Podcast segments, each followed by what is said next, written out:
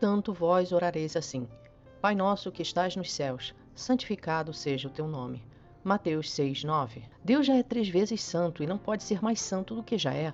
Portanto, temos de santificar a Deus em nosso coração, dando a Ele a honra, a glória e o louvor que a Ele são devidos jamais tratando com desleixo o sagrado tempo de oração, jamais exigindo e determinando coisa alguma, pois tudo será feito conforme a vontade de Deus e não a nossa. Jamais dizendo o que Deus deve fazer e como deve fazer, permanecendo humildes diante de Sua Majestade, sabendo que Ele tem cuidado de nós jamais usando o seu santo nome em vão em orações com pedidos que não serão atendidos, porque pedem apenas para os gastar em deleites e vaidades. Valorize esse privilégio de estar na presença do Deus Todo-Poderoso que amorosamente e pacientemente inclina seus ouvidos a nós. Ore o Pai Nosso, pois ela não é apenas um modelo de oração e nem uma vã repetição. Afinal, Jesus não nos ensinaria algo que ele mesmo tinha acabado de condenar. Ela é a oração mais bela e perfeita que há por ter sido o próprio Jesus que nos ensinou.